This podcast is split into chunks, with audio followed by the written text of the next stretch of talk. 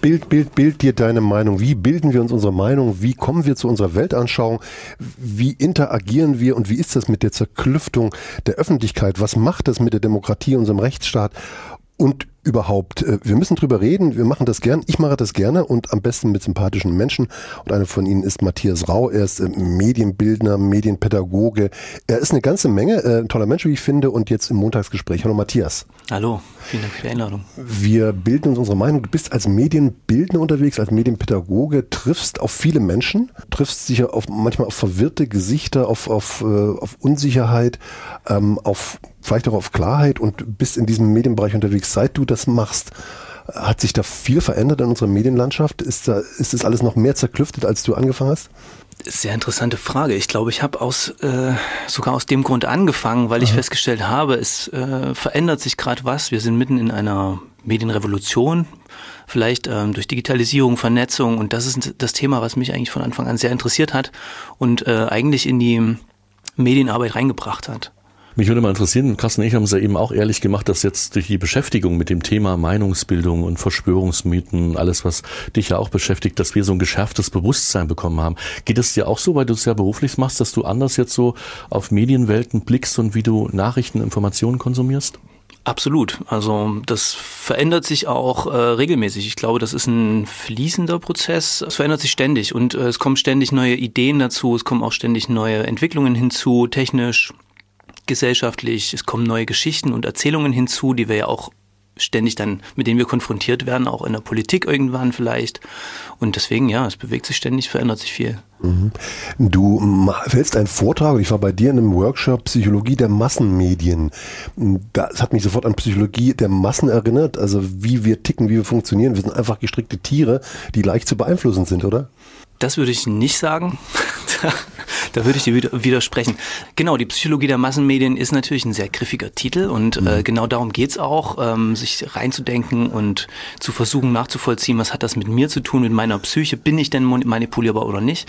Aber es geht natürlich auch darum, das Ganze in Verbindung zu bringen. Mediensystem, wie funktioniert das? Wie funktionieren die Menschen zum Beispiel im Mediensystem? Wie, äh, welche Rolle spielt meine Wahrnehmung dabei zum Beispiel? Also es gibt viele Ebenen, die da mit reinspielen, deswegen die Psychologie als Summe sozusagen. Das ist natürlich jetzt schon, wir werden heute mehrere große Felder aufmachen und können uns versuchen nur zu umkreisen, aber allein das Thema Masse, ne, das springt natürlich sofort an und das Thema Meinungsbildung und ich glaube, ich habe es bei dir auch irgendwo gelesen, wie weit spielt denn auch diese Gruppenzugehörigkeit bei der Meinungsbildung eine Rolle, dass ich mich einer Meinung anschließen möchte, die mehrheitsfähig ist? Das ist absolut entscheidend. Also wir haben äh, mittlerweile ja, wissen wir mittlerweile, dass die Meinungsbildung wenig mit Fakten zu tun hat, beispielsweise mit Fakten oder Informationen, reiner Information. Dass es vielleicht eine geringe Rolle spielt, aber das Ganze muss passen in ein größeres Bild. Und da geht es unter anderem darum, dass äh, ich mich einer Gruppe zugehörig mache, auch durch die Meinung, die ich äußere, also indem ich mich, ähm, ja, indem ich zum Beispiel eine politische Meinung oder einen politischen Standpunkt äußere, sage ich auch, ich gehöre zu dieser oder jener Gruppe hinzu. Ähm, und das wird natürlich stark beeinflusst durch mein direktes Umfeld. Also das gehört dann die Familie dazu beispielsweise, die Freunde, Schule kann das sein oder berufliches Umfeld beispielsweise. Spielt eine große Rolle. Ist nicht der einzige Faktor, aber spielt natürlich eine sehr große Rolle. Und wahrscheinlich auch Identität und dieses dieses, dieses Gefühl, ich will dazugehören und wenn ich nicht dazugehöre, bin ich irgendwie ausgeschlossen, bin ich beschämt. Äh, das, deswegen das Irrationale und dieses Gefühl, von dem du sprichst, das, das Irrationale, das, das Gefühl manchmal die Fakten überdeckt. Skurril, oder? Absolut skurril, genau, weil wir eine Vorstellung haben, glaube ich, die auch sehr lange, sehr alt schon ist, möglicherweise, die Vorstellung des rationalen Menschen, äh, der in der Lage ist, äh, sehr ähm, strukturiert zu denken und äh, Ideen auszuwerten und dann sich für die beste Idee zu entscheiden, beispielsweise in, in einer äh, freiheitlichen Demokratie und so weiter. Aber ähm, aus einer psychologischen Sicht beispielsweise oder überhaupt einer wissenschaftlichen Sicht bröckelt dieses Bild natürlich, weil wir sehen, andere Faktoren spielen auch eine sehr große Rolle. Und Gruppenzugehörigkeit ist da ein Ding, gibt es auch sehr äh, interessante Experimente zu. Ähm, eines, was ich zum Beispiel in meinen Seminaren sehr oft verwende, ist äh, das sogenannte Ash-Experiment. Was für ein Ding? Ash von Salomon Ash. Sehr spannendes Ding aus den 60er Jahren. Kann man sich äh, auch bei YouTube so äh, Zusammenfassungen mal anschauen. Und das zeigt, ähm, wie stark dieser Peer-Einfluss eigentlich sein kann. Also der Einfluss von der Gruppe. Der kann ähm, letztlich so stark sein, dass Menschen sogar ihre Wahrnehmung so stark verzerren auf, aufgrund des Gruppendrucks, wo wir sagen würden, das kann eigentlich gar nicht sein, das ist gar nicht möglich. Ja? Also da werden dann äh, mit verschiedenen Testreizen wird da gearbeitet, ähm, welcher Strich ist lang, welcher Strich ist kurz, ganz eindeutige Dinge, wenn wir da vorsitzen würden. Aber sobald die Gruppe ein äh, falsches Ergebnis vorgibt, passen sich Menschen manchmal daran an. Und da muss man eben auch sagen, manchmal und nicht immer. Mhm. Weil du vorhin meintest, sind wir alle manipulierbar.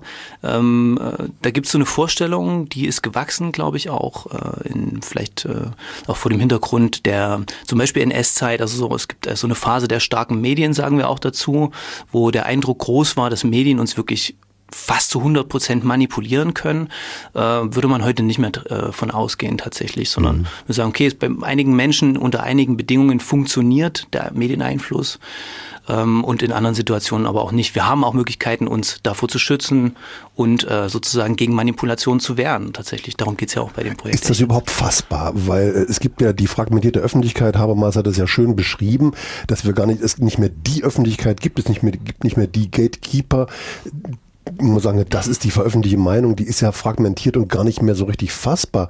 Äh, ist es überhaupt möglich, sich einen Überblick zu verschaffen über diese fragmentierte Öffentlichkeit oder ist die so zerklüftet, dass wir gar keinen Überblick mehr haben können?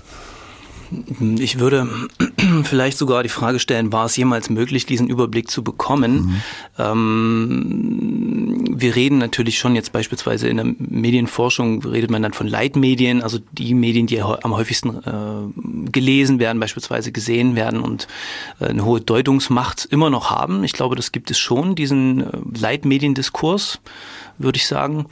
Aber natürlich ist es viel, viel ähm, ja, du sagst jetzt zersplitterter, man kann auch sagen, es ist vielfältiger geworden, ist vielleicht auch eine Variante. Ähm, und natürlich ist es dann unmöglich, sich über alles quasi den Überblick zu verschaffen. Ich glaube, man muss eher gucken, ähm, wo ist mein blinder Fleck, was habe ich vielleicht noch nicht gesehen, welche, mit welcher Meinung habe ich mich vielleicht noch nicht auseinandergesetzt und dann gezielt gucken, wo finde ich das möglicherweise. Wir haben es jetzt zwischen den Zeilen schon rausgehört, dass du eben medienpädagogisch unterwegs bist und eben Projekte machst, da mit Jugendlichen zusammenarbeitest. Und die Frage ist ja immer, wie begibst du dich da erstmal auf Augenhöhe mit den Jugendlichen? Die leben ja bereits in dieser Welt und man muss ja mal aufpassen, dass man nicht zu sehr den moralischen Zeigefinger erhebt. Also wie machst du das? Absolut richtig, ja, das stimmt. Und man wird ja auch nicht jünger, ne? Genau. Und dann äh, so wie jeder hat auch eine andere Mediennutzung mittlerweile. Es ist äh, sehr unterschiedlich und ich kann natürlich auf niemanden mehr, auch nicht nur auf Jugendliche, sondern auf niemanden mehr zugehen und sagen, ah, ich weiß ja alles über dich schon, weil äh, ich kann dich jetzt vom Alter her einordnen oder sowas. Das wäre ja Quatsch. Und ähm, klar, ob das Jugendliche sind, manchmal sind es auch ältere Menschen in den, in den Workshops oder Seminaren. Und dann geht es natürlich am Anfang erstmal darum, wie ist eure Mediennutzung? Was macht ihr eigentlich? Wie informiert ihr euch? Wo ähm, erfahrt ihr von aktuellen Ereignissen? Welche Medien spielen da eine besonders wichtige Rolle? Welchen vertraut ihr? Vertraut ihr weniger? Ähm, das sind dann wichtige Fragen, mit denen man in so ein, in so ein Seminar auch hineingeht. Genau. Zum Thema Vertrauen, das ist ja so, so ein Punkt, der für mich ein Kernpunkt ist. Wenn ich Medien Menschen nicht mehr vertraue, wird es schwierig und äh, das Vertrauen in Menschen, in die, in die Peer Group, in, in die Freunde ist sehr groß. Erleben wir einen Vertrauensverlust ähm, pauschal, was Medien betrifft, oder ist es auch wieder so ein, so ein herbeigeredete äh, Spaltungsding? Also die statistisch ist die Evidenz da, so kann man das sagen, äh, dass äh, es einen Vertrauensverlust in äh, journalistische Medien gibt, vor allen Dingen. Ähm, wobei in den letzten drei bis fünf Jahren auch deutlich geworden ist, dass diese Spaltung eigentlich auch entlang geht von politischen Einstellungen. Also Aha. es gibt auch hier wieder den Einfluss eigentlich meiner eigenen Werte, meiner eigenen Einstellungen, die ich mitbringe. Und ähm, da gibt es Vertrauensverlust, aber das wird sehr stark eben auch moderiert durch meine eigenen politischen Einstellungen. Wir haben über diese Gatekeeper gesprochen und die Agenda-Setter, also die, die den öffentlichen Diskurs bestimmen. Gibt es die noch oder ist das passé? Ich würde sagen, die gibt es auf jeden Fall noch. Die gibt, da gibt es die klassischen, die eben noch da sind, ne? die klassischen Leitmedien, die eine Redaktion haben, vielleicht so auch wie hier und dann natürlich sagen, okay, das und das ist ein wichtiges Thema, da will ich heute drüber sprechen. Heute will ich mal Matthias Rau einladen, morgen jemand anderes. Das ist eine Agenda, die letzten Endes gesetzt wird, logischerweise. Ähm, also es findet statt absolut, findet immer noch statt. Es findet aber auch glaube ich, online statt, äh, in den sozialen Medien beispielsweise. Es findet statt durch Influencer und Influencerinnen. Es findet statt durch alternative Blogs, die sich alternative Medien nennen oder so. Das ist auch Agenda-Setting, was dort passiert. Und ich glaube, die mm, Einordnung, dass, dass es eben sich dort auch um Agenda-Setting handelt, das machen wir vielleicht selten. Also ich glaube, es gibt noch mehr Agenden sozusagen. Ne? Wie du sagst, wird eben differenzierter. Was mich mal interessieren würde, also wir reden jetzt darüber, das ist ja schon mal ein Schritt, wie du das in deinen Workshops, Seminaren machst, wie du die Jugendlichen dafür sensibilisierst, dass das jetzt ein gesetztes Thema ist. Also was ist dein Werkzeug, welche Werkzeuge gibst du den Jugendlichen da an die Hand? Das ist eine sehr gute Frage. Die Werkzeuge ist natürlich ein Wort, was ich vielleicht gar nicht verwenden würde, ähm, sondern ich würde versuchen, ihnen eine Erfahrung zu ermöglichen, indem sie selbst ausprobieren, mhm. in welcher Rolle bin ich, ähm, wie, wie, wie wähle ich selbst denn zum Beispiel ein Thema aus und sage dann automatisch, okay, ich habe äh, einen begrenzten Platz, ja, also ich kann jetzt zehn Meldungen machen, ich habe aber vielleicht 50 verschiedene Themen. Und ähm, wie wähle ich aus? Was ist mir wichtig? Wie wählen wir vielleicht auch als Gruppe aus? Wir können in eine Rolle hineinschlüpfen, als Redaktion zum Beispiel uns ausprobieren. Und dann werde ich selber verstehen, besser verstehen, ähm, als jemand, der diese Rolle ausfüllt, ähm, welche Einflüsse es dann doch gibt auf die, ja, auf das Agenda-Setting, auf die Agenda, die ich ja letzten Endes produziere. Wollen wir das mal konkret durchspielen? Denn du hast ja in deinem, einem deiner, deiner Seminare dieses Tagesschauspiel, mhm. sehr schön, wie ich finde. Du äh, teilst dann die Gruppe ein äh, in, in so kleine Redaktionsgruppen und die haben die, die Aufgabe, äh, Themen zu entscheiden für die Tagesschau. Also eigentlich ein unmögliches Ding, in 15 Minuten die Welt abzubilden. Vielleicht ist ja auch schon äh, die Ansage, wir bilden die Welt ab falsch. Ähm, aber dennoch ist es ja ein Spiel. Du gibst dann dann 20 Themen vor und elf von denen sind tatsächlich in diesem, an diesem einen Tag in der Tagesschau vorgekommen. Und dann unter einem massiven Zeitdruck müssen, musste eine kleine Redaktionsgruppe das dann auswählen. Auswählen und die Reihenfolge. Äh, ist lustig, was da manchmal passiert, oder? Absolut. Es ist vor allen Dingen sehr lustig, ähm, zu, also es ist so lustig zu sehen, wie die Gruppen miteinander umgehen, wenn sie die, wenn sie dann auswählen sollen aus den äh, vielen, vielen Meldungen, die ihnen zur Verfügung stehen, dann wirklich eine Sendung zusammenzustellen, die aus wenigen Meldungen nur besteht. Es äh, ist interessant und spannend, diese Diskussionen zu verfolgen, die stattfinden. Alle sind interessiert daran, so gewissenhaft wie möglich zu arbeiten und äh, das bestmögliche Ergebnis zu bringen. Und trotzdem unterscheiden sich die Ergebnisse natürlich immer voneinander. Das heißt, hier stellen wir dann fest, ach, es gibt gar nicht diese eine Agenda und es gibt gar nicht die eine wirkliche richtige Abbildung, die wir im, im Medienspiegel produzieren können, sondern jede unserer Gruppen hat andere Prioritäten, findet das und das ist relevanter als ein anderes Thema und natürlich fällt dann auch was hinten runter. Und ähm, was wir am Ende als Erkenntnis dann aus, aus so einem Gruppenspiel zum Beispiel ableiten können, ist auch, wie wir mit den Ideen von zum Beispiel Lügenpresse umgehen, die ja oft genannt wird, wenn wir sagen, okay, das und das Thema kommt ja gar nicht vor in meiner Sendung, oder in dem, äh, was ich jetzt zum Beispiel im Medienspiegel bekomme, fehlen Themen, die mir eigentlich wichtig sind. Und äh, als Erklärung wird dann manchmal zum Beispiel die Lügenpresse herangezogen. Und äh, an so einem Spiel kann man aber sehr gut sehen, dass es auch noch ganz andere Faktoren gibt, es ganz normal ist, dass man nicht alles abbilden kann beispielsweise. Mhm. Da gibt's ja diese Nachrichtenwertfaktoren, die ja auch subjektiv sind. Es kommt Zusammensetzung der Redaktion, es kommt äh, alles Mögliche. Und dann sind so Faktoren wie Nähe, Schaden, Prominenz, Exklusivität, Personifizierung und Visualisierbarkeit. Das heißt, wo es keine Bilder gibt in der Tagesschau, wird möglicherweise auch keine Nachricht geben. Das findet dann nicht statt.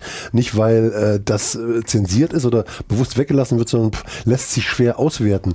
Äh, es ist sehr komplex, oder? Absolut. Also Nachrichtenwertfaktoren äh, sind ein äh, auch schon sehr altes Thema und sind natürlich auch, die haben sich ein bisschen verändert über, jetzt kann man schon fast sagen, die Jahrhunderte, weil äh, ich glaube in den 20er Jahren zum ersten Mal die, die Nachrichtenwertfaktoren von äh, Walter Lippmann behandelt wurden.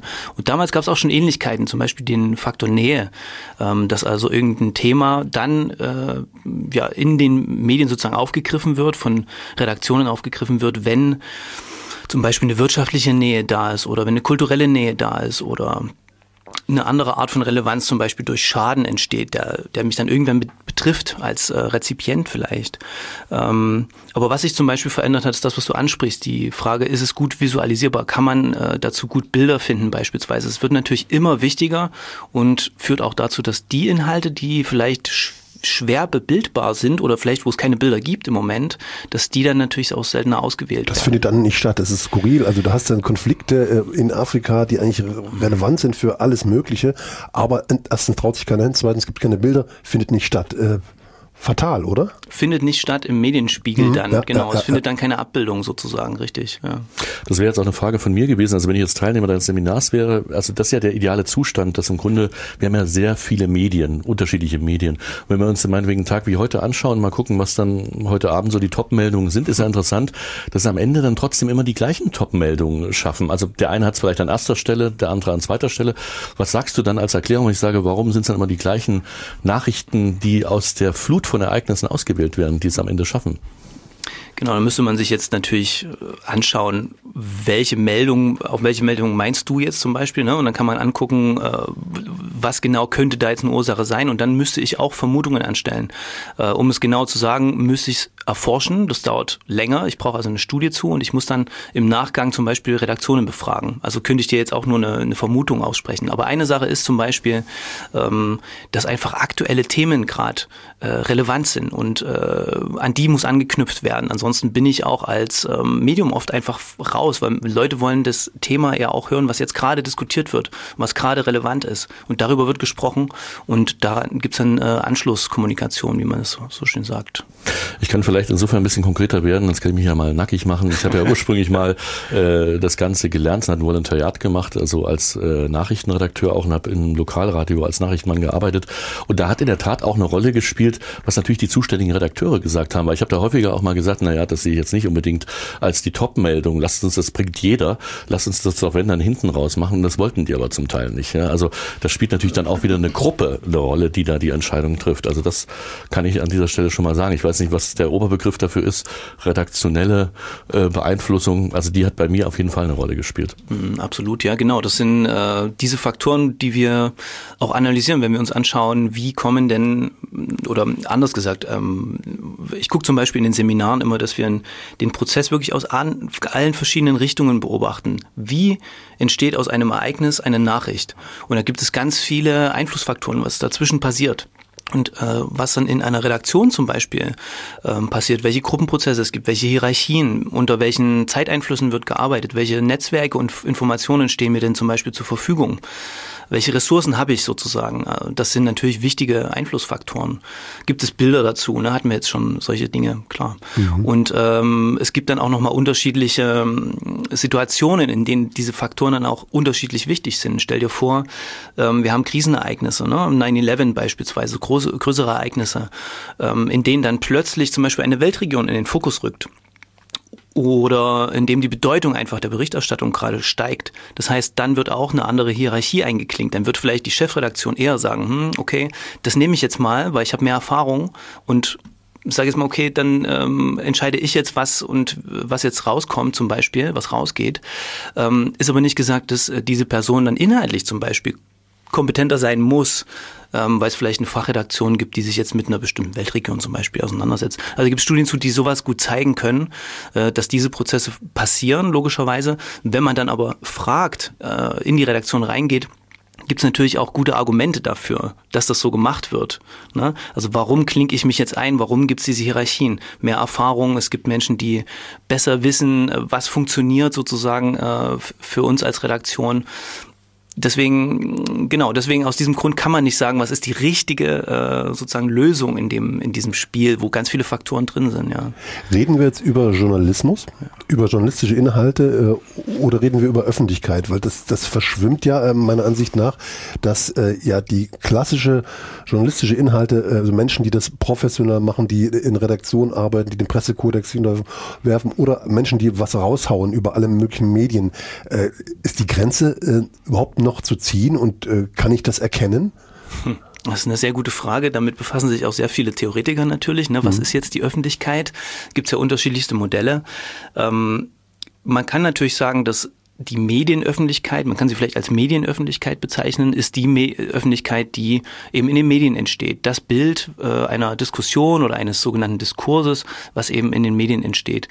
Ähm, und das ist schon alleine sehr vielfältig. Aber dann geht natürlich Öffentlichkeit möglicherweise noch weiter. Was passiert denn ähm, bei den, äh, in den Köpfen der Menschen, die sich mit dieser Medienöffentlichkeit jetzt auseinandersetzen, zum Beispiel, wenn die dann wiederum ins Gespräch gehen, zum Beispiel, wenn sie vielleicht in Social Media dann darüber ihre Ideen, Gedanken austauschen, wenn sie dort nochmal mit anderen Akteuren auch äh, konfrontiert sind, die wieder eine komplett andere, einen anderen Standpunkt reinbringen. Also ich würde sagen, der Öffentlichkeitsbegriff ist auf jeden Fall komplexer geworden, äh, weil man nicht mehr so klar diese Trennlinie ziehen kann. Ich glaube, das wurde auch lange probiert, äh, die klassischen Medien als äh, sozusagen Hauptöffentlichkeit äh, noch zu betrachten. Aber natürlich logischerweise durch die zunehmende Digitalisierung und Vernetzung ist das kaum noch möglich. Und es war lange Zeit so, dass der Leitmediendiskurs äh, fast abgekoppelt war immer noch von dem, was im Internet tatsächlich passiert ist auch. Ähm, mittlerweile sehen wir aber immer häufiger, dass dann sozusagen aus den, also dass Themen, die im Netz diskutiert werden, auch von den Leitmedien aufgegriffen werden und äh, dort dann nochmal diskutiert werden. Das muss man dazu auseinanderdröseln. Mhm. Leitmedien, was ist das? Und gibt es sowas wie Massenmedien noch? Ist der Begriff Massenmedien überhaupt noch äh, tragbar? Gibt es noch Massenmedien? Mhm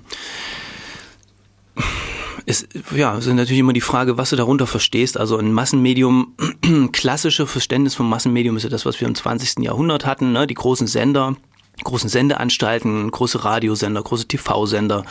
Zeitungen, ähm, Zeitschriften. Genau, richtig, genau. Die, also wo eine, sagen wir mal, eine, eine, ein, ein Sender, eine Redaktion, sage ich jetzt mal, ein Medium, viele, viele Menschen erreicht hat. Ähm, und die sich aber auch ausgezeichnet haben durch einen wichtigen Faktor. Sie waren nicht mit dem Publikum dialogisch vernetzt. Ja. Es gab also kaum Feedback-Kanäle. Es war eher ein einseitiges Senden, ne? so wie eine Einbahnstraße können wir uns das vorstellen. Das ist eigentlich das klassische Nachrichtenmassenmedium. Gibt es das heute auch noch? Ja, plus mhm. würde ich sagen. Natürlich gibt es das noch, weil ich habe die Möglichkeit jetzt ähm, diese One-to-Many, Many-to-Many-Kommunikation. Natürlich gibt es das immer noch. Ähm, weil ich einfach im Augenblick auch in der Lage bin, viele, viele Menschen zu erreichen mit einem Massenmedium. Aber es, es hat andere, einen anderen Charakter. Es ist jetzt dialogisch beispielsweise. Ich kann es leichter kritisieren. Es ist nicht mehr alleingültig in dem Sinne. Ähm, wenn man zum Beispiel die Tagesschau war früher der sogenannte Straßenfeger, ne? der hat dann, äh, wo dann irgendwie Sonntagabend alle vor dem Fernseher saßen, die Tagesschau angeguckt haben und die Straßen waren leer. So und das passiert heute nicht mehr, weil und dann Tatort und Lagerfeuer und so, ne? Genau. Und heute haben wir haben wir sicherlich eine Öffentlichkeit, wo jeder möglichst noch mit zwei Bildschirmen ganz unterschiedliche Medien zum gleichen Zeitpunkt äh, konsumiert und unterschiedliche Nachrichtenwelten dann auch sozusagen betritt. Ähm, Trotzdem sind es sehr viele Menschen, die dranhängen. Also wenn ich einen Influencer-Kanal äh, verfolge oder einen YouTube-Channel verfolge, dann äh, haben die auch sehr, sehr viele Millionen Followerinnen und Follower und oft noch viel mehr als die klassischen Leitmedien. Insofern Massenmedium, ja, mit anderen Charakteristika, würde ich sagen. Das Dialogische interessiert mich und in früheren Gesprächen haben wir es auch mal wieder erwähnt, die berühmte Brechtsche Radiotheorie, also vor 100 Jahren, da hat der Bertolt Brecht damals eine Utopie gehabt, dass man eben diesen Rücklaufkanal hat, eben genau das Feedback, was jetzt ja nun gelebt wird. Und meine Frage, unsere Frage an dich, ist es jetzt eher Fluch oder Segen, dass jetzt äh, man eben reagieren kann und das heute leichter alles ist und jeder äh, Empfänger auch zum Sender werden kann? Hm. Naja, da stellst du natürlich die ganz großen und wichtigen Fragen. Das ist ähm, ich glaube, wir müssen es auf ganz verschiedene Arten betrachten. Man kann zum Beispiel sagen, es ist erstmal eine technologische, strukturelle Veränderung. Es gibt jetzt die Möglichkeit, dass alle miteinander ständig telefonieren, also vor und zurück und Dialog führen. Die gibt es technisch. Ähm, telefonieren in Anführungsstrichen gesetzt natürlich. Ne? Ja, ähm, das bedeutet aber nicht unbedingt, dass das Verhalten auch so ausfällt, dass es alle tun, alle nutzen. Wir sehen auch gleichzeitig ähm, oder ich fange mal vielleicht, muss ich es ein bisschen anders aufrollen. Also die Idee ist natürlich, dass dann alleine durch diese Struktur, die jetzt neu vorhanden ist, durch das Netzwerk, die Gesellschaft zum Beispiel demokratischer wird, weil mehr Leute beteiligt werden können beispielsweise. Ich kann Meinungen, die beispielsweise im massenmedialen Spiegel äh, gesetzt werden, Agendas, die gesetzt werden, äh, die kann ich vielleicht leichter kritisieren. Ne? Das sind Sachen, die dazu führen, dass wir in unserer Gesellschaft demokratischer miteinander umgehen könnten. könnten. Man müsste natürlich diese Strukturen dann auch entsprechend nutzen und das ist nochmal eine andere Ebene, die Verhaltensebene. Wir sehen zum Beispiel im, äh, im Internet sehen wir ganz äh, große Ballungen von, von Kommunikation. Wir haben riesengroße Plattformen, die äh, quasi Monopole errichtet haben wo äh, sehr viele Menschen dann auf ein oder zwei Plattformen aktiv sind und das natürlich äh, wenig äh, verteilt oder äh, wenig äh, dialogisch geworden in dem Sinne. Ne? Und dann gibt's auch dort die großen Accounts, die äh, sehr, sehr viele Followerinnen haben beispielsweise. Und auch dort ist dann die Frage, ja, wie dialogisch läuft das denn tatsächlich ab? Also ich habe den Kanal zur Verfügung, aber das Verhalten von Menschen, Einzelpersonen, aber auch sozusagen in Gruppen und größeren Gruppen, das sieht manchmal ein bisschen anders aus. Und dann müssen wir uns natürlich auch noch die Frage stellen, welche wirtschaftlichen Interessen stecken auch da drin und wozu führen die dann nochmal? Ne? Das ist ja auch die andere äh, große Frage, die im Hintergrund oft äh, eigentlich steht. Und die Demokratisierung des Internet oder dieser Öffentlichkeit, äh, die ja auf der einen Seite theoretisch ist, aber es gibt natürlich auch Zugänge, es gibt äh, Machtstrukturen, äh, es gibt Interessen, über die haben wir noch gar nicht gesprochen. Das ist ja in deinem Seminar, sprichst du das ja auch an, äh, dass es wichtig ist, bei Quellenprüfung zu gucken, wer hat welche Interessen, was zu sagen. Auch so eine elementare, elementares Medienkompetenz, oder? Absolut, genau. Ähm, auch hier wandert die Verantwortung quasi. Wenn ich mich im, im Netz bewege, habe ich weniger redaktionelle Inhalte, klar. Äh, früher im alten, sage ich jetzt mal in Anführungsstrichen, klassischen Nachrichtenmediensystem war es eben so, dass die Redaktion diese Verantwortung hatte, gut mit Quellen umzugehen, gut zu prüfen etc. Und man hat sich darauf verlassen, dass dieses berühmte Vertrauen in die journalistischen Medien. Ne? Ähm, und heute, klar, logisch, wenn ich mich online bewege, ist es viel schwieriger zu wissen, erstmal, habe ich hier einen redaktionellen Inhalt? Wenn ja, wer ist überhaupt die Redaktion? wo kann ich da mein Vertrauen herziehen? Und oft ist es eben so, dass es keine Redaktion gab. Das ist ja jetzt auch bekannt mittlerweile. Ähm, und dann bedeutet das natürlich für mich, dass ich äh, eigentlich diese Funktion ausfüllen müsste und selbst äh, zur Redakteurin, zum Redakteur werden müsste und mir all diese Skills und Handwerks, äh, Handwerksfertigkeiten von Journalistinnen normalerweise aneignen müsste. Ne? Äh, Bernhard Pörksen sagt dazu, wir müssten eigentlich zur redaktionellen Gesellschaft werden, ne? also ah. als äh, sozusagen Vision, ähm, die die bedeutet, dass wir alle dieses Handwerk erlernen sollten. Und jetzt die Frage, ist das realistisch oder nicht? Ne? Können wir das schaffen? Ja, die Frage stellen wir gleich mal an dich zurück. Deine Seminare, da geht's ja um, nehmen wir mal das Schlagwort Medienbildung, wird ja auch inflationär benutzt, aber geht's nicht genau darum? Ist es nicht so dieses ein bisschen auch das Ziel, genau in diese Richtung zu gehen, dass am Ende Teilnehmerinnen und Teilnehmer auf jeden Fall eine erhöhte Medienkompetenz haben, also nicht gleich als Journalist oder Journalistin arbeiten können, aber zumindest einen geschärfteren Blick auf die Dinge haben? Ja, absolut, genau darum geht's. Ja, das ist äh, die ist natürlich ein sehr im Seminarkontext ist das nicht schaffbar. Ähm, man bräuchte eigentlich viel mehr Zeit und auch einen, äh, so mal in die, in, in vielleicht in Bildung stärker integrierte Medienbildung, um diese Kompetenzen wirklich auszuentwickeln. Aber man kann auf jeden Fall seinen Blick schärfen in solchen Seminaren. Da geht es darum, zum Beispiel ähm, sinnvolle Quellenkriterien erstmal überhaupt äh, sichtbar zu machen, sich dafür ein Bewusstsein zu entwickeln. Was ist eigentlich ein sinnvolles Quellenkriterium? Wie kann ich die vielleicht prüfen? Ja. Äh, da geht es aber auch darum, mich selbst äh, zu reflektieren. Welchen Einfluss hat meine eigene Wahrnehmung, meine Psyche, meine Einstellungen auf, äh, wie ich jetzt eine, eine Meldung bewerte. Ne? Ob ich jetzt sage, okay, das ist falsch oder das ist richtig oder ob ich zustimme oder ablehne. Ähm, Genau, also es geht natürlich darum, kritischer mit Medien umgehen zu können und die Herausforderung ist aber dann ganz klar, also ich nenne es immer eine universelle Kritikfähigkeit aufzubauen, was bedeutet, dass ich unabhängig vom, vom Medium eigentlich sein muss. Ich als jemand, der ein Seminar anbietet, muss unabhängig vom Medium agieren können und weil ich nicht sagen kann, wer nutzt was, das hatten wir ja gerade. Ne? Jeder hat irgendwie andere Kanäle und Pfade, um sich zu informieren und ich kann niemandem sagen, okay, äh, ihr müsst jetzt alle die Tagesschau gucken, ihr müsst alle die SZ lesen oder sowas. Das würde nicht funktionieren. Ich muss mich an der Lebenswelt orientieren. Das heißt, ich muss Fähigkeiten ausbilden, die überall funktionieren können. Quellenkritikfähigkeiten, die quasi in jedem Medium funktionieren können, genau. Universelle Kritikfähigkeit gefällt mir gut, äh, weil das ja eben äh, so äh, universell ist. Das, das ist ein, ein großer Nachholbedarf, wenn also du kannst nur aus deiner Lebenswelt äh, sprechen von und du bist in dem Bereich auch schon eine Weile unterwegs. Äh, ist da im Bildungsbereich äh, ein Nachholbedarf für diese Kritikfähigkeit? Und wir kommen ja gleich zu Verschwörungserzählungen und Fake News. Definitiv, ansonsten mhm. hätte ich keinen Job. Ja. Also ja. ähm, ich werde deswegen gebucht, das ist jetzt wirklich, weil du fragst nach meiner Lebenswelt, ich werde deswegen ja. gebucht, weil das Vakuum da ist. Ähm, oh, Vakuum, oh. Ich, ja, genau. Ich übertreibe jetzt vielleicht, wenn ich sage, mhm. es ist ein Vakuum. Ähm, aber es ist de facto so, dass an wenigen Schulen Medienbildung in, in dem Sinne etabliert ist, auch strukturell etabliert ist. Es gibt es nicht als Schulfach, ist äh, einge, eingegliedert in manche Lehrpläne an bestimmten Stellen, wird von auch einzelnen Lehrerinnen oftmals äh, gepusht, äh, wo das dann gut funktioniert, aber es ist eigentlich keine strukturelle Verankerung da und ähm, oder nicht die ausreichende strukturelle Verankerung. Und aus genau diesem Grund ähm, können Leute wie ich oder ja, dankbarerweise muss ich ja sagen, ne, ich lebe davon, dass ich dann äh, sozusagen dieses Vakuum fülle. Aber es wäre natürlich wünschenswert, wenn es nicht da wäre, logischerweise. Vielleicht noch eine Frage, bevor wir dann direkt einsteigen, vielleicht auch in die Verschwörungserzählung, Verschwörungsmythen, vielleicht genau den Übergang mal klar zu machen. Ab wann ist sozusagen Zweifel was Gutes? Also wenn ich jetzt konsumiere, Informationen aufnehme, ist ja Zweifel erstmal was, was glaube ich in Ordnung ist, was du bestätigen würdest. Und ab wann fängt das dann an? Also wo ist das Einfallstor für Verschwörungserzählungen und Verschwörungsmythen? Hm. Da sind wir schon voll in dem Thema drin eigentlich mit dieser Frage, weil das unterscheidet, glaube ich, auch die, die, die Theorie von der, vom Verschwörungsmythos.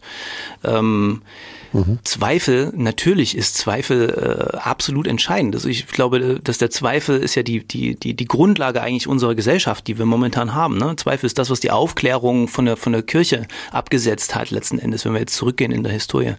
Und äh, ein Zweifel ist immer entscheidend. Und das ist genau das, was in den Seminaren jetzt zum Beispiel auch drinsteckt. Wir zweifeln, wir kritisieren Medien zum Beispiel. Wie funktionieren die? Warum entstehen solche Sachen? Welche Verzerrungen entstehen aus welchen Gründen? Es ist der permanente Zweifel. Aber es ist eben auch der Zweifel an der Verschwörungstheorie. Also ich muss auch in der Lage sein, eine ähm, Hypothese, ja, von einer Verschwörung jetzt zum Beispiel, kritisieren zu können. Ich muss daran zweifeln können, dass diese, diese, diese Verschwörung, so wie ich sie jetzt gerade lese, beispielsweise tatsächlich stattfindet. Und das unterscheidet äh, die Theorie von vom Mythos. Der Mythos ist nicht widerlegbar. Also da gibt es eigentlich keinen Raum für Zweifel, sondern äh, der Glaube daran ist die Basis für alle weiteren Überlegungen. Mhm. Ja, das ist das, was wir in Verschwörungserzählungen auch finden. Sie sind abgeschlossen und jeder, jede Form der Kritik ist schon sozusagen eingepreist. Also wenn ich jetzt sage zum Beispiel mh, mm, an der Verschwörung von, jetzt sagen wir mal, Echsenmenschen, ja, äh, da gibt's ja überhaupt keine Belege für. Es gibt keine WissenschaftlerInnen, die jemals äh, jetzt so eine Echse gesehen hätten oder sowas. Es gibt keine Belege für. Es gibt aber stattdessen sehr viele Gegenbeweise. Wenn ich einen Menschen aufschneide und so weiter, dann sehe ich es keine Echse, ja. Und im Mythos sozusagen ist dieser Beweis gar nicht möglich. Also ich kann keinen Gegenbeweis antreten, weil jeder, der die Kritik übt, gehört zur Verschwörung, ist Teil der Verschwörung. Das gehören dann Medien dazu, gehört dann die Wissenschaft dazu. Das wird also alles mit in die Verschwörungsgeschichte eingepreist. Und da ist dann kein Zweifel mehr möglich. Das ist dann eher, geht um Glauben. Ja, ich glaube, dass die Echse sich gerade eingeschaltet hat. Ähm, Matthias, ich würde dich mal bitten, die Kopfhörer aufzusetzen, ein bisschen auf äh, laut zu machen. Jetzt nimmst du den Kopfhörer mal. Und jetzt habe ich eine Aufgabe für dich. Stell dir vor, du bist im Seminar. Ne? Äh, wenn du dich jetzt kannst du ein bisschen lauter machen. Ne? Du hörst jetzt einen, du hörst jetzt einen, ist es laut genug? Ja. Äh, du hörst jetzt einen Song von mir, der ähm, einige Verschwörungserzählungen Erfahrungen zusammenfasst und jetzt gucken wir mal, wie viel davon du dir merken kannst und welche du dir, ähm, auf die du schon gestoßen bist und wo sich vielleicht auch was ähm, ja, überschneidet. Ja? Äh, herzlich willkommen bei den Echsenmenschen.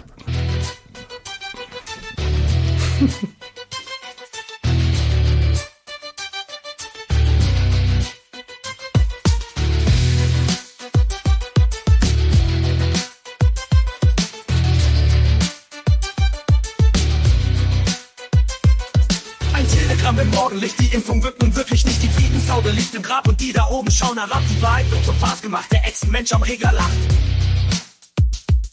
Die Chemtrails am Himmel lang, verwirren den Geist und machen Bang. Der Aluhut, ein Strahlenbrecher, die Wahrheit ist kein Knobelbecher. Adrenochrom und die Eliten, wir lassen uns den Scheiß nicht länger bieten. Die Wut verwandelt sich in Hass, verdammte Lügenpresse, hier frisst das. Die Wahrheit wird zur Farce gemacht, der Ex-Mensch im Radio lacht, der Ex-Mensch die Zellen zieht, seht ihr nicht, was dem Mensch geschieht. Seid nicht länger Schäfers Herde, wacht auf verdammte dieser Erde. Die Wahrheit wird zur Farce gemacht. Der Ex-Mensch im Radio lacht. Der Ex-Mensch die Fäden zieht. Seht ihr nicht, was dem Mensch geschieht? Seid nicht länger Schäfers Herde. Wacht auf verdammte dieser Erde.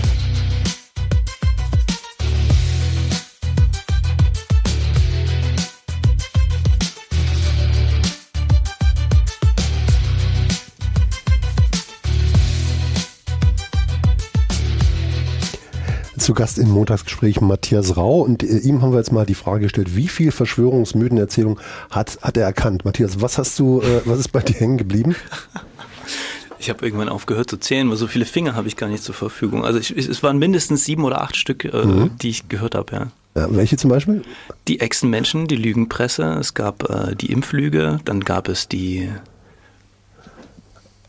Strahlung. Ich glaube, ja, die, wir hatten 5G, hatten wir auch, hatten wir auch mit am Start. Ja, dann äh, die äh, Chemtrails natürlich. Genau, genau, Chemtrails. Äh, Alu, Aluhut ist, ist auch klar, die Strahlung. Ne? Ähm, Lügenpresse Adrenochrom also die, dass die, dass wir von unseren Kindern die Sachen abzapfen, einiges. Das ist ja so skurril, so absurd, dass man sich darüber lustig machen kann, könnte. Aber es gibt Menschen, die an all das glauben und die müssen nicht unbedingt äh, äh dumm sein oder ungebildet.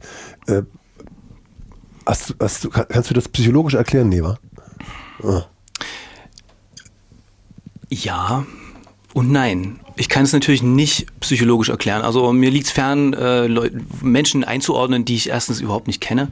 Ähm, und äh, ich glaube, es macht wenig Sinn, äh, ich sage jetzt mal ganz salopp, rum zu psychologisieren äh, und sich dann auch ein bisschen über, über Leute drüber zu stellen. Ne? Das passiert manchmal, wenn man über Verschwörungserzählungen äh, spricht und über Menschen, die daran glauben. Ähm, aber klar, also man findet, äh, es wird natürlich beforscht, man befasst sich so damit, ne, welche Funktion hat vielleicht die Verschwörungserzählung für einzelne Personen, die dran glauben. Und ähm, was, was ab und zu kommt, was wir auch manchmal ähm, in Gesprächen mit Seminarteilnehmenden und sowas haben, ist dann natürlich, dass es zum Beispiel eine Erklärung gibt. Also einfach die Notwendigkeit da ist, die Welt sich auch erklärbar zu machen und zu verstehen, Sinn und Ordnung darin zu, zu erkennen, ist zum Beispiel ein wichtiger Impuls. Ähm, es geht aber auch darum, es kann verschiedene Motive haben. Ne? Es geht natürlich aber auch darum, zum Beispiel eine Gruppenzugehörigkeit auch abzubilden. Ähm, das, ja, also gibt es verschiedenste Sachen. Es kommt immer darauf an, auf die Einzelperson und um, um das wirklich herauszufinden, warum glaubt ein Mensch an eine Verschwörungserzählung, ich glaube, da muss man dann mit der Person wirklich persönlich sprechen und sich die Motive dann mal genau angucken. Und da gibt es dann schon interessante Sachen, die manchmal rauskommen. Äh, dennoch, als Nachtrag, dieser Reflex, sich drüber lustig zu machen und mhm. weil es ja so skurril ist, der ist auf jeden Fall da. Mhm. Da muss man sich dann manchmal zwingen, einen Schritt zurückzugehen und sagen, Moment mal, denn äh, zu ironisieren äh, und äh, sarkastisch zu sein, ist immer einfacher? Richtig, das würde ich auch sagen. Ich glaube sogar, dass es sehr kontraproduktiv ist. Ähm, es kommt immer darauf an, was will ich eigentlich erreichen. Und wenn ich jetzt äh, ein Interesse daran habe, mit der Person zum Beispiel noch eine Brücke aufrechtzuerhalten oder eine, überhaupt eine Brücke zu bauen, dann macht es natürlich keinen Sinn, äh, zu, ja, sich drüber lustig zu machen. Ich weiß, dass viele dieser Erzählungen ähm, erstmal lustig wirken, auf Außenstehende vielleicht, aber die haben natürlich auch einen ernsthaften Kern und äh, wenn man dann sich mit den Menschen unterhält, haben die eine ernsthafte Bedeutung für die einzelnen Leute. Und das ist, glaube ich, erstmal ernst zu nehmen, ähm, anzuerkennen nicht. Also äh, in dem Sinne, dass man sich inhaltlich dort anbietet, sondern man kann ja sagen, okay, das überzeugt mich überhaupt nicht, was du gerade erzählst, aber ähm, mit dir als Mensch möchte ich jetzt hier in ein Gespräch gehen, vielleicht auch über andere Themen, dass man guckt, äh, was, was ist sozusagen noch nicht oder was ist so ein Common Ground, den man finden kann, wo es, erstmal nicht um die Verschwörung geht, um eine persönliche Beziehung aufrechtzuerhalten beispielsweise. Ne? Gibt es denn sowas, ich glaube, das ist auch in deinen Workshops mit drin, so Zutaten einer guten Verschwörungserzählung, also was da immer so vorkommt, ja, so ein Held, Welt, der aufklären will, der es besser weiß. Das ist ja vielleicht mitunter auch ein Impuls, daran zu glauben, dass man ja andere belehren, aufklären möchte. Mhm. Genau. Die gibt's tatsächlich. Ähm, wir haben, wir machen das in Seminaren auch gern, dass wir dann so wirklich nach, nach Zutaten auch kochen und uns selber mal so eine Verschwörung zusammenstellen. Und das ist, was du jetzt meintest, ist äh, zum Beispiel eine dieser Zutaten. Es gibt Helden, wie in jeder guten Geschichte eigentlich. Äh, jemand, der sozusagen eine positive Rolle einnimmt. Äh, es gibt natürlich auch die Anti-Helden oder die Bösen. das wurde hier im Lied, war das, glaube ich, wurde auch schon auf die Eliten und so weiter. Also es gibt immer eine böse Gruppe und es gibt gute. Ähm, es gibt Aufklärer Lehrer, das sind die Weisen, also die Wissenden sozusagen. Das kann man wirklich so, äh, ne, Truther wird es auch manchmal genannt in der Szene. Ähm, oft äh, ähm, hängt sich sozusagen so eine Geschichte, beginnt die an einem ähm, ja, wichtigen Ereignis von Bedeutung. Also 9-11 ist so ein Beispiel, ne? oder eben so eine Pandemie ist so ein, so ein Beispiel. Und da gibt es wirklich einige Elemente, ähm, die immer wiederkehren, also wo wir uns verschiedene Verschwörungserzählungen anschauen, die haben diese Elemente drin und funktionieren, kann man fast sagen, eigentlich wie ein guter Roman, ne? also wie eine gute Geschichte eben funktionieren muss. So. Mhm.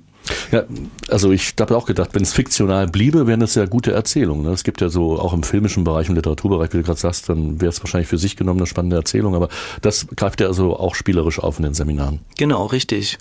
Ähm, Fiktionalität ist auch so ein Stichwort. Gibt es natürlich in fast allen dieser Erzählungen gibt's äh, so eine Art Fantasy-Element. Ähm, irgendwas, was fiktional ist. Wir hatten jetzt schon die Echsenmenschen, das ist eines dieser Beispiele. Ähm, die flache Erde beispielsweise, ne? die flache Erde-Theorie. Ähm, aber das wird natürlich trotzdem immer wieder eine Verknüpfung geschaffen zur Wirklichkeit ähm, in, in einzelnen Punkten. Also man sagt, okay, dort gehe ich jetzt raus und oder Chemtrails beispielsweise und ich sehe ja die Wolken. Ja, und das ist dann so ein Element der Wirklichkeit, was dann eingebaut wird, um zu belegen, dass die Fiktion quasi doch dann irgendwie stimmt. Mhm. Wann wird es dann gefährlich? Äh, den Weg, der ist ja relativ äh, schnell zu gehen, wenn es dann rechts oder sonst wohin abgebogen wird, äh, nämlich wenn dann aus der geheimen Weltregierung, den Eliten, dann der Antisemitismus wird. Das ist dann auch nicht weit her. Ähm, und da haben wir in dem Bereich Rechtsextremismus extreme Frauenfeindlichkeit äh, in der Manosphere, in der Red Pill Bewegung, die Incels, äh, ist ja dann schon heftig und daraus entstehen dann äh, Straftaten, Gewalt, äh, äh, Mord, das lässt sich ja äh, belegen. Dann wird es nicht nur demokratiegefährdend, dann wird es äh, richtig, richtig übel, oder? Ja, du hast es selber gerade schon angesprochen. Das sind natürlich die großen Risiken. Das ist auch der Grund, warum sich äh, auch äh, Sicherheitsbehörden mit dem Thema wirklich auseinandersetzen. Ne? Weil man guckt, okay, ähm, Verschwörungserzählungen können beispielsweise Gewalttäterinnen und Tätern äh, zur Legitimation verhelfen. Also sagen, okay, erstens, ich wähle meine Opfer aus. Das passiert bei psychisch erkrankten Menschen beispielsweise, ne, also oder Amoklauf beispielsweise, wenn ich nach Opfern suche, dann kann ich die über die Verschwörungserzählung finden, dass benannt wird, wen soll ich denn attackieren sozusagen.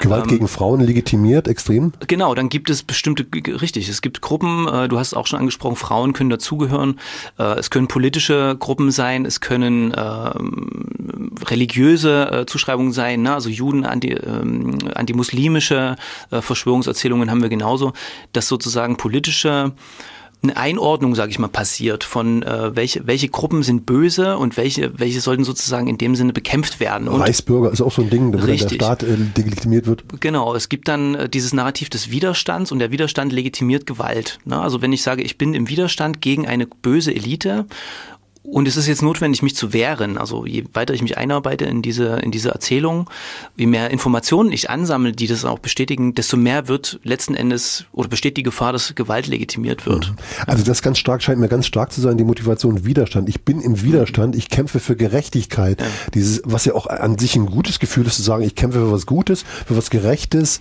Das fühlt sich ja auch gut an und ist relativ stark. Und da was entgegenzusetzen, scheint mir ja schwer zu sein. Ihr in eurem Projekt echt nicht jetzt, ihr sitzt in Weimar äh, und, und macht von dort aus, aber auch schon für ganz Thüringen arbeitet ihr. Genau. Ja. In diesem Projekt äh, geht es um Intervention gegen Verschwörungserzählung und Fake News und euer Kerngedanke ist die Inokulation. Was ist das? das ist, äh, genau, das ist das so ein Fach, das ist so ein, so ein sperriges Fachwort. Äh, es geht in dem Projekt äh, darum, neuere Ansätze auszuprobieren, äh, wie man äh, mit Verschwörungserzählungen und Fake News umgehen kann. Und äh, vielleicht äh, oft wird versucht, äh, zum Beispiel im Nachgang einen Faktencheck zu machen, ne? mit zu sagen, okay, das, das stimmt ja gar nicht. Ne? Überzeuge den anderen, ich, oh, das ist doch Quatsch, was du erzählst, hier, guck doch mal. Genau, und ähm, das kennt ihr vielleicht aber auch aus eurer eigenen Erfahrung. Viele Leute kennen das, das funktioniert schlecht. So, und das sehen wir auch in der Forschung. Es gibt aber andere Ansätze, die vielleicht ein bisschen besser funktionieren könnten, wo die Erfolgschancen größer sind, nochmal irgendwie eine konstruktive, einen konstruktiven Dialog aufzubauen oder ähm, auch gut Prävention zu machen. Und einer davon ist die sogenannte Inokulation. Was heißt das? Da geht es eigentlich wie bei einer Impfung darum, äh, dass man im Vorfeld mh, thematisiert, okay, wie funktioniert so eine Verschwörungserzählung, welche Elemente hat sie beispielsweise, welche Manipulationstricks stecken denn da drin, um mich sozusagen auf ihre Seite zu ziehen, welche Strategien werden verwendet, um meine Meinung zu beeinflussen beispielsweise. Und wenn ich die im Vorfeld kenne und vielleicht auch selber schon mal ausprobiert habe, spielerisch natürlich, dann bin ich eher davor geschützt, äh, als wie wenn ich das vorher noch nicht äh, kennengelernt habe. Das ist also Inokulation als präventiver Ansatz im Vorfeld besonders wichtig. Kann aber auch einfließen in einer Intervention tatsächlich, das geht auch. Und das wäre jetzt die nächste Frage. Das eine ist der präventive Ansatz. Was ist denn, wenn das Kind schon im Brunnen gefallen ist und jemand schon lange an eine bestimmte Verschwörungstheorie glaubt? Wie erreiche ich dann diese Person? Das ist natürlich super schwierig. Also deswegen sind die präventiven Ansätze so wichtig, weil sie viel, viel, viel wirksamer sind im und natürlich Leute erreichen. Wenn das Kind, wie du sagst, in den Brunnen gefallen ist oder in den Hasenbau oder in, also ne, dann ist es wirklich, wirklich äh, schwierig, Leute noch zu erreichen. Mm, das sind quasi, also wenn jemand sich entscheidet, äh, sich auch von einer Verschwörungserzählung wieder abzugrenzen, dann ist es ein langer Prozess. Äh, der quasi therapeutisch verläuft. Und äh, in der Regel therapeutisch dann, sagst du, das ja, ist das ist ein quasi therapeutischer Prozess, der sich ähm, oft äh, anbahnt über Sektenberatungen zum Beispiel, weil tatsächlich äh, Menschen, die wirklich betroffen sind, und damit meine ich äh, zum einen die Menschen, die selbst an Verschwörungserzählungen glauben. Ich meine aber auch das Umfeld sozusagen. Ne? Also da führt es ganz oft zu äh, riesengroßen Brüchen und Verwerfungen. In, in, der Familie. In der Familie beispielsweise, Freunde, Beruf kann das bedeuten, ja. Ähm, und das bedeutet, wenn jemand wirklich sich entschließt, dann dort auch wieder rauszukommen oder einem Angehörigen zu helfen, dass es ein sehr, sehr langer und schwieriger Prozess ist. Das heißt, da sollten auch Psychotherapeuten, wer, wer, wer, wer, wer kann diese Arbeit machen? Äh, weil in der Regel ich habe den Eindruck, äh, dass Sekten, dass da eine Überforderung auch, äh, eine Ratlosigkeit, wir haben das in der, in der Pandemie, habe ich das erlebt, in, wenn Brüche durch Familien gehen, durch Freundeskreise, dass da eine Ratlosigkeit und eine Traurigkeit da ist, die sich über alles legt, weil natürlich die, das Bedürfnis nach Nähe und nach dem Erhalt der Beziehung da ist, aber diese Traurigkeit ist so stark. Kannst du nachvollziehen, was ich Absolut. meine? Ja, genau. Deswegen sage ich, es ist ein quasi therapeutischer Ich sage nicht, dass es unbedingt jemand machen muss, der jetzt eine, ne, also eine, eine Therapie, ein Therapeut oder Therapeutin machen muss. Aber es ist ein Prozess, der sehr viel damit zu tun hat, wie, wo bin ich eingebettet? Wer ist, wie gehe ich mit meiner Familie um? Wie kann ich mich von bestimmten Einstellungen, die ich über lange Zeit erworben habe, äh, möglicherweise wieder distanzieren? Wie kann ich äh, in meinen Arbeitsbeziehungen möglicherweise auch wieder dahin kommen, dass ich ohne, unabhängig von dem Verschwörungsthema beispielsweise auch mich wieder wertgeschätzt fühlen kann, dass ich einen Selbstwert aufbaue außerhalb der Verschwörungscommunity. Das ist die, mm, das ist die Saugkraft sozusagen einer, einer Verschwörungserzählung ist, dass sie quasi auch ähm, wie eine Sekte funktioniert. Also die Idee ist schon, dass dann die Leute, die daran glauben, auch immer mehr abgegrenzt werden natürlich von ihrem von dem Umfeld, was nicht an diese Geschichte glaubt. Und das bringt sie in große Schwierigkeiten. Gleichzeitig ist es aber sehr funktional für die Menschen, die Verschwörungserzählungen verbreiten. Weil die wollen ja, dass eine Community entsteht, die abgeschlossen ist, wo Menschen drin sind, die ich mobilisieren kann für meine politischen Projekte beispielsweise. Und dafür brauche ich ein quasi sektenartiges äh, Konstrukt. Und äh, deswegen hat das so eine, so eine starke Sogkraft letzten Endes und ist natürlich dann auch so schwer, wie man sich das vorstellt, aus einer Sekte auszutreten, ist auch kein einfacher Prozess. Und mhm. ähnlich bei wirklich äh, schwerwiegenden Fällen muss man natürlich sagen, es gibt ja mal Abstufungen. Ne? Äh, aber im schlimmsten Falle ist es dann wirklich ein langer, langer Prozess, der ein langer Weg zurück, höre ich daraus. Und das ja. hat auch dann, also wenn ich, wurde jetzt nur eine Bestätigung, fast keine Frage, es hat dann auch was mit Schamgefühl zu tun, weil es gehörte was dazu, sich einzugestehen und dann auch gegenüber einem Umfeld zu sagen, ja, ich habe wirklich jahrelang dran geglaubt. Absolut. Und ähm, du hast vollkommen recht. Und jetzt müssen wir noch bedenken, ihr habt vorhin das Stichwort äh, Intelligenz genannt. Wir haben ein bisschen darüber gesprochen, warum wir uns nicht äh, lustig machen wollen äh, über Menschen, die an Verschwörungserzählungen glauben.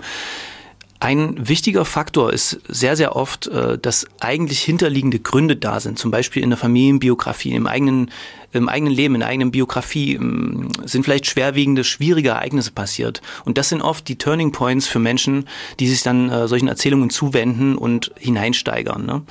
Ähm, und es kann zum Beispiel auch darum gehen, dass jemand dadurch seinen Selbstwert sehr stark eingeschränkt fühlt. Ja, das gibt Lebensphasen, wo das manchmal einfach passiert. Und wenn das dann der Fall ist, um, ist es besonders schwer, äh, diese, dieses Schamgefühl abzulegen und zu sagen, okay, ich habe ja jetzt gerade was aufgebaut mit dieser Verschwörungs, mit dem Verschwörungsglauben, was mir eben hilft über diesen, über diese Zeit. Ja. Ähm, Familienangehörige sind krank, oft ein Thema gewesen in der, in der Corona-Pandemie äh, zum Beispiel. Ähm, da haben sich Leute dann Verschwörungserzählungen zugewendet, um was zu kompensieren, was auch völlig vollkommen Verständnis, mhm. machen wir alle. Ne? Auch, ähm, auch Demütigungserfahrungen der ganzen Gruppe im Osten zum Beispiel, sein. dass äh, die, dass 89 die Brüche und die, die Demütigungserfahrungen noch so stark sind, äh, dass diese Erzählung, wir sind doch Opfer im Osten und die, dass das so, so, so, so haftet und so greift? Jetzt sind wir am Psychologisieren. Ja, ja, okay. Können wir auch weglassen. Ähm, ich stelle es mal in den Raum. Mit dem Projekt äh, Echt jetzt, ihr wollt ähm, jungen Menschen eine präventive, intensive, kritische Auseinandersetzung mit Verschwörungserzählungen und Fake News anbieten.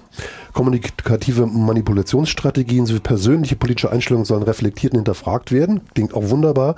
Und noch besser finde ich, durch unterhaltsame Irritation und Einbindung soll eine breitere Öffentlichkeit für Verschwörungsnarrative sensibilisiert werden.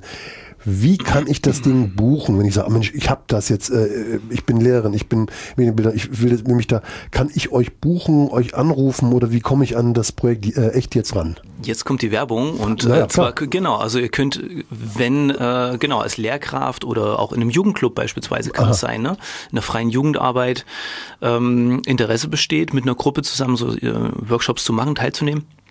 Geht auf unsere Homepage projekt-echtjetzt.de. Ich werde es mal verlinken auf unserer Homepage. Ne? Perfekt, vielen Dank. Und da findest du alle Infos und äh, kannst dann Kontakt aufnehmen, kannst dich über das Projekt nochmal ein bisschen genauer informieren. Und dann äh, kann, kann man mit euch reden, was jetzt für den speziellen Fall gut ist. Manchmal reicht ja Material, manchmal braucht es einen persönlichen Kontakt. Äh, nicht immer ist ja ein Seminar äh, geeignet, gerade wenn es im privaten Umfeld ist. Äh, ihr würdet dann das anpassen und, und gucken, äh, was, was gut dann für diejenigen äh, passt. Genau, so, so kann man das machen, richtig. Mhm. Wie lange läuft das Projekt noch? Das läuft aktuell noch für dieses Jahr, also bis Ende des Jahres. Ähm, Ob es eine Verlängerung gibt, steht momentan noch aus, aber mindestens noch 2024. Ganz wunderbar, sehr, sehr wichtig und, und hoffentlich nicht nur ein Tropfen auf den heißen Stein, sondern so ein richtig fetter Eimer mit einer äh, Dingsbacken-Challenge. Äh, lass uns abschließend nochmal äh, über die Schweigespirale und über die Filterblase reden, das Ende aller Skepsis. Wenn ich lese Schweigespirale, denke ich, da, da ist bei mir so ein Triggerpunkt. Medien können die Illusion einer Mehrheitsmeinung erzeugen und damit abweichende Stimmen unterdrücken. Ist das ein Kampfbegriff, die sogenannte Schweigespirale, oder gibt's das wirklich? Die Schweigespirale ist äh, ein, sag ich mal, Modell oder eine Beobachtung, die ist schon relativ alt aus den 70er Jahren tatsächlich, also noch aus dem klassischen Nachrichtenmediensystem, wo wir das beobachtet haben. Ne? Und ähm, ich würde sagen, möglicherweise ist es ich würde eigentlich nicht sagen, es ist ein Kampfbegriff äh, tatsächlich, sondern ich würde äh, sagen, es ist etwas, was wir heute vielleicht auch beobachten, wenn wir in äh, Filterblasen, über Filterblasen sprechen, ähm, dass dort ja auch mh, die sozusagen die, die, die, die Vorstellung erzeugt oder die Illusion erzeugt wird, es gäbe jetzt hier eine große Mehrheit, die einer bestimmten Idee, eine bestimmte Idee verfolgt oder eine bestimmte Meinung hat. Ähm, und natürlich werden dann Menschen, die vielleicht glauben, nee, da stimme ich jetzt nicht zu, die werden sich da vielleicht nicht so doll äußern. Und das ist eigentlich die Idee der Schweigespirale, dass man dass sagt, ich Angst habe, eine abweichende Meinung Richtig. zu äußern, weil ich dann mich Ja, glaube, ausgeschlossen zu werden, sage ich lieber nichts. ja, es gibt so, Das Kommt wieder diese gruppendynamischen soll man- Prozesse, das, ja. darf Ja. man ja, das darf man ja nicht mehr mehr sagen, so. Obwohl es objektiv Quatsch ist. Genau, es das objektiv Quatsch. äh, Ich weiß nicht, ob es da überhaupt eine obje- objektive Betrachtung gibt. Das ist natürlich immer ein, äh, ein, ein Gefühl sozusagen. Das, darauf basiert ja die Schweigespirale, dass es gefühlt einen äh, mehrheitlichen, einen Konsens gibt quasi. Und äh, ich möchte mich da jetzt nicht dagegen stellen. Ähm, deswegen ist das schon, aber so ein Konsens, also es ist auch ein sehr theoretisches Modell. Und so ein Konsens ist sehr, sehr schnell gebrochen. Also diese äh, Vorstellung von alle haben eine Meinung ist ganz schnell aufgelöst. Wenn sich auch nur eine einzige Person anders äußert, dann ist, äh, ist dieser auch manchmal nachweisbare psychologische Effekt äh, schon vollkommen dahin. Also insofern, das meine mein ich auch zu Anfang, wir sind nicht alle manipulierbar durch die Schweigespirale. ne? Ah, du bist so positiv, Wahnsinn. Und abschließend noch kognitive Dis- Dissonanz, diese, diese, dieser Spannungszustand, den auszuhalten, äh, der, der, das, das ist ja auch so ein, so eine Schlüsselkompetenz, Uns Verunsicherung auszuhalten. Zieht sich bei mir so im Moment wie so ein roter Faden durch. Zweifeln äh, und Unsicherheit aushalten. Lernen. Absolut wichtig und ich glaube auch umgehen, ist vielleicht jetzt nicht genau die kognitive Dissonanz, aber auch der Umgang mit äh, Unwissen oder Nichtwissen. Ja, also wenn ich, ich weiß, okay, darüber kann ich jetzt gerade keine Aussage treffen, das gehört aber auch dazu und Und du bist trotzdem cool. Also ich muss nicht alles Genau. wissen. Bin, ich muss nicht immer der Checker sein, Ja. sondern sagen, pff, weiß ich nicht jetzt. Hm, bin ich unsicher. Richtig. Das auch mal zu sagen, das mal rauszuhauen. Ja, und es kann auch, äh, es kann auch durchaus mal wieder, widerläufige Informationen gerade geben. Ja, also wenn wir jetzt über aktuellste Ereignisse sprechen oder aktuellste Forschung zum Beispiel, dann gibt es eben Dinge, die noch nicht beantwortbar sind. Manchmal ist das so. Dafür brauche ich dann keine große ja, große Verschwörungserzählung beispielsweise, um die zu erklären, sondern es ist tatsächlich manchmal so, dass es Dinge gibt, die wir noch nicht wissen, ähm, aber vielleicht in der Zukunft wissen werden. Hm. Wenn du ins Vogtland fährst, da wo du herkommen tust, da wo du herkommst, hast du ja in Erfurt studiert und wo, wo hast du noch überall in, in In Halle und in Erfurt habe ich studiert ja, beispielsweise. und im Moment bist du in, in Weimar. Ähm, wenn du äh, wenn du mal ganz, sag mal, wenn es dich mal aus der Bahn wirft, wenn du mal äh, im, im Zweifeln bist, was hast du für Strategien? Gehst du dann in, in, ins Vogtland oder was, was, was, was tust du, um den Kopf frei zu bekommen, äh, bevor er explodiert? Also mir hilft dann Natur. Mhm. Tatsächlich. Also ich, ich versuche dann schon abzuschalten von äh, dem überdrehten medialen Input, den ich natürlich auch berufsmäßig die ganze Zeit bekomme. Und das hilft mir schon äh, sehr klar zu kommen. Und was mir natürlich auch hilft, ist einfach mit Menschen zu wieder zu reden, also mich hinzusetzen, gemeinsam zu essen und zu sprechen. Und dabei stelle ich persönlich für mich äh, sehr, sehr oft fest, dass man eigentlich gar nicht so weit auseinander liegt oder dass jetzt nicht ständig und überall so eine krasse Polarisierung existiert, wie zum Beispiel jetzt im Netz oder sowas. Ne? Also die, dort ist alles überdreht und alles ist äh, emotionalisiert und skandalisiert, auch gewollt oft. Äh, und um davon abzuschalten, äh, ja, gehe ich einfach mit Menschen ganz persönlich ins Gespräch den, und das hilft mir. Den Triggerpunkten aus dem Weg zu gehen, gibt es ein schönes Buch, wenn wir demnächst besprechen, dass wir uns auf diese Triggerpunkte sehr fokussieren und äh, die Gemeinsamkeiten eigentlich äh, unterschätzen, die vielleicht größer sind. Es war mal eine große Freude, ich hatte gehofft, dass es so läuft, mit Matthias Rau, der das Projekt Echt jetzt betreut. Ähm, ein Link gibt es auf unserer Homepage und wenn ihr ihn oder das Projekt Echt jetzt buchen wollt, da geht es um Fake News, Verschwörungserzählungen und Strategien damit umzugehen, dann meldet euch, äh, ihr könnt es direkt über Radio Frei tun oder über die Seite Echt Jetzt. Matthias, dir alles Gute und äh, vor Dingen für euer Projekt und viel Freude im Wald beim Runterkommen. Vielen Dank für die Einladung.